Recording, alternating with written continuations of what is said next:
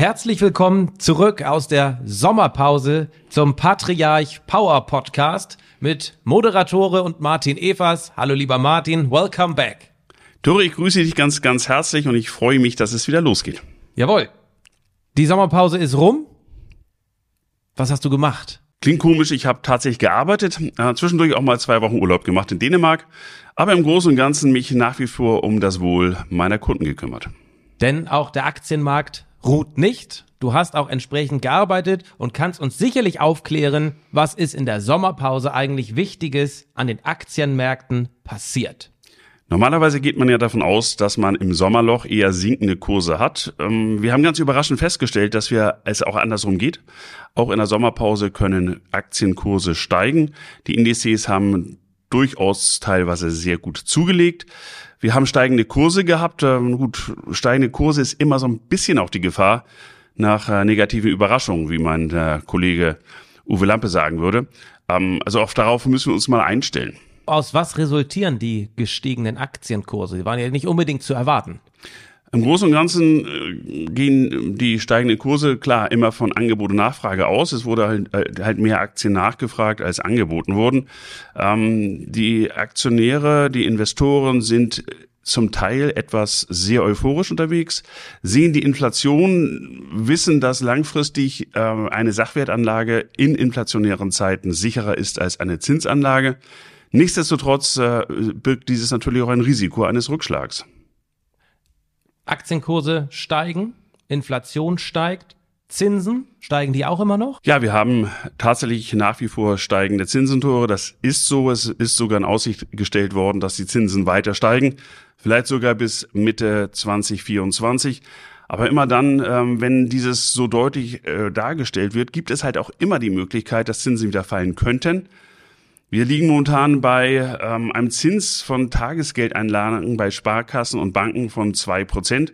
Noch vor wenigen Monaten wurden uns Baudarlehen langfristig gesichert für unter ein Prozent angeboten. Die Frage ist immer, wie lange können wir, kann äh, sich auch ähm, die Staaten Europas, Amerikas diese hohen äh, Zinsen leisten?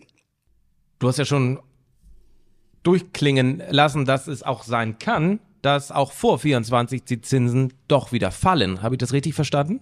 Die Möglichkeit ist immer da. Die Wahrscheinlichkeit ist relativ. Nichtsdestotrotz sollte es so sein, dass die Zinsen nicht weiter steigen oder sogar fallen, dann könnten Zinspapiere durchaus interessant sein. Also ähm, bei fallenden Zinsen haben wir immer ein Kurswachstum bei festverzinslichen Wertpapieren und äh, festverzinsliche Wertpapiere, gerade im High-Yield-Bereich, haben jetzt schon einen sehr hohen, sehr interessanten Coupon.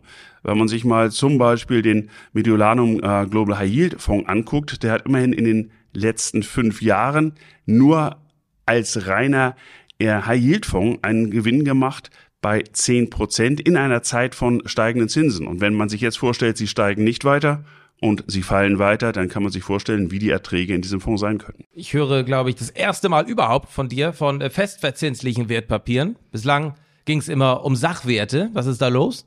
Tore, du hast vollkommen recht. Ich bin ein absoluter Fan von Sachwerten und in Zeiten steigender Zinsen auch sehr, sehr vorsichtig in der Empfehlung von festverzinslichen Wertpapieren. Nichtsdestotrotz, wenn ein Kunde, ein Vermittler die Aussicht auf durchaus stabile Zinsen oder sogar sinkende Zinsen hat, so halte ich ein High-Yield-Fonds mit festverzinslichen Wertpapieren als Beimischung im Depot durchaus für sinnvoll.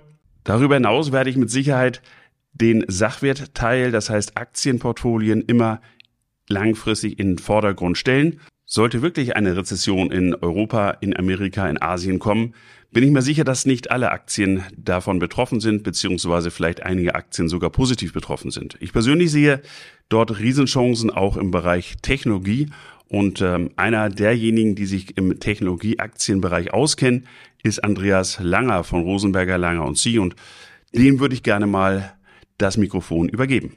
Der sitzt zwar nicht hier bei uns, aber die Technologie ermöglicht es ja, ihn anzurufen und ihn mal live dazuzuschalten, damit wir mal direkt von ihm hören, wie er dann investiert. Dann heiße ich jetzt ganz herzlich in unserem Patriarch Power Podcast, wie angekündigt, Andreas Langer willkommen. Moin, Andreas. Hallo, Tore.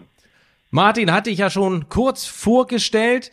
Erklär uns doch mal kurz und knapp, denn wir sind hier im Power Podcast. Welche Strategie fahrt ihr in Sachen Technologie? Sehr gerne. Erst einmal vielen Dank, dass ich heute Morgen bei euch sein darf. Wir sind bei unserem Fonds, nämlich dem RSC Global Dynamic Fonds, derzeit nur mit 70 Prozent investiert. Und diese 70 Prozent haben wir derzeit nur in unserem Kerninvestment investiert. Das ist bei uns die Nasdaq 100 oder Unternehmen der Nasdaq 100, muss man genauer sagen. Weil wir der Meinung sind, dass gerade im Moment, was eben Inflation angeht, steigende Zinsen und auch eigentlich die ganze Unsicherheit oder die wirtschaftliche Unsicherheit am Markt, dass eben für uns Technologie derzeit relativ widerstandsfähig ist. Ja, da im Moment eigentlich gerade durch die, durch die künstliche Intelligenz natürlich getrieben, die, die großen klassischen Fangaktien davon natürlich profitiert haben und auch wir davon profitiert haben durch das Investment. Was wir derzeit nicht investiert haben, sind die 30 Prozent unseres Momentum-Konzeptes, da wir hier wirklich auch in die Breite investieren, was Megatrends angeht und hier durchaus auch mal in, ja, ich will nicht sagen, doch, eigentlich schon kann man sagen, Mid-Cap und Small-Cap-Unternehmen investieren, die aber derzeit für uns eben aufgrund der Marktbreite oder aufgrund der Umstände noch nicht investierbar sind. Erklär noch mal ganz genau, warum seid ihr noch nicht zu 100 Prozent investiert? Warum habt ihr noch diese 30 Prozent sozusagen äh, offen? Ja, liegt eigentlich daran, dass wir sagen, okay, aufgrund der Inflation und eigentlich der steigenden Zinsen rücken eigentlich eher in den Hintergrund und viel wichtiger an dieser Stelle im Moment sind eigentlich aufgrund der schwachen Konjunktur wieder Unternehmensgewinne, Zahlungsausfälle, Insolvenzen. Das sind wieder viel mehr Themen, mit denen wir uns beschäftigen müssen. Und da sind wir einfach der Meinung, dass eben die klassischen Blue-Chip-Aktien mit einer entsprechend hohen Marktkapitalisierung davon weniger beeinflusst sind oder ja, beeinflusst da sind, als doch eben die kleinen. Das heißt, wir sehen tatsächlich derzeit noch eine gewisse Unsicherheit im Markt ja, und eine gewisse, die allgemeine Wirtschaftslage eigentlich ist im Moment dahingehend noch gar nicht so stabil. Deshalb wir sagen, okay, die großen, gerade die großen Fangaktien, gerade Unternehmen der Nasdaq, äh, sind A, Profiteure dieser Zeit, die wir im Moment haben, sind Profiteure auch was die Stabilität angeht und sind vor allem Profiteure von künstlicher Intelligenz, was wir ja im ja, März, April, Mai äh, gesehen haben, was, den, was, den, was die Nachfrage anging, sodass wir hier auch davon profitiert haben und sind derzeit mit nur 70 Prozent Investitionsquote bei einer Performance Year to Date von 18 Prozent. Ich denke, das kann man lassen. Wir befinden uns jetzt gerade Anfang September. Wir haben den Herbst sozusagen vor der Tür. Magst du eine Prognose geben? Was erwartest du zinstechnisch und am Aktienmarkt im Herbst 2023?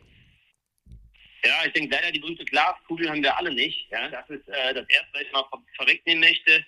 Aber letztendlich ist, denke ich, ein Maximum Leitzinsen in Sichtweise, in Sichtweite. Ja, das heißt, die EZB und die FED werden vielleicht noch einmal ihre Zinsen erhöhen unseres Erachtens.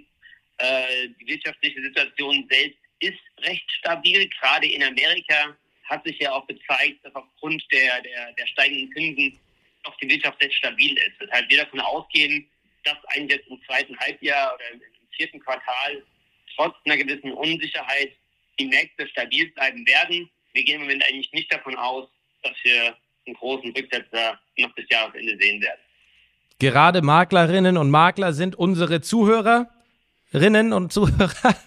Äh, kannst du einen abschließenden Tipp geben, wie diese sich jetzt verhalten sollten?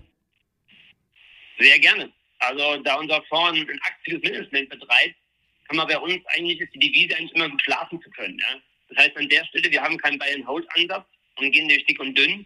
Und selbst wenn der Markt doch nochmal kollabieren sollte, ist es eben unsere Aufgabe als aktiver und regelbasierter Risikomanager, hier entsprechend unser Portfolio abzusichern. Wir haben deshalb ja auch dieses Kerninvestment gewählt, nämlich Unternehmen der Nasdaq, da wir diese einfach absichern können. Das werden wir auch tun, wenn es wirklich zum übergroßen Drawdown kommen wird. Wunderbar. Vielen Dank für diese Prognose, für die Einschätzung, für die Empfehlungen. Ich sag vielen Dank an Andreas Langer. Schöne Grüße, wo auch immer du dich gerade befindest. Das darfst du gern abschließend nochmal sagen. Wo bist du gerade? Sehr gerne, danke schon mal Tore, danke Martin an der Stelle. Ich bin in Frankfurt und ja, in dem Fall schöne Grüße aus Frankfurt hoch in den Norden. Ja. Jawohl, wir schicken unsere Sonne zu dir runter nach Frankfurt. Vielen Dank, Andreas, Martin. Ich sage auch vielen Dank einmal fürs Handy halten und für deine Expertise am Anfang unseres Gespräches. Das war der Patriarch Power Podcast im September 23. Wir hören uns wieder im Oktober und sind ganz gespannt, was bis dahin alles passiert ist, wo die Zinsen stehen, wo die Aktienkurse stehen und wie es aussieht in Sachen Technologie. Vielen Dank, Andreas. Vielen Dank, Martin. Vielen Dank fürs Zuhören.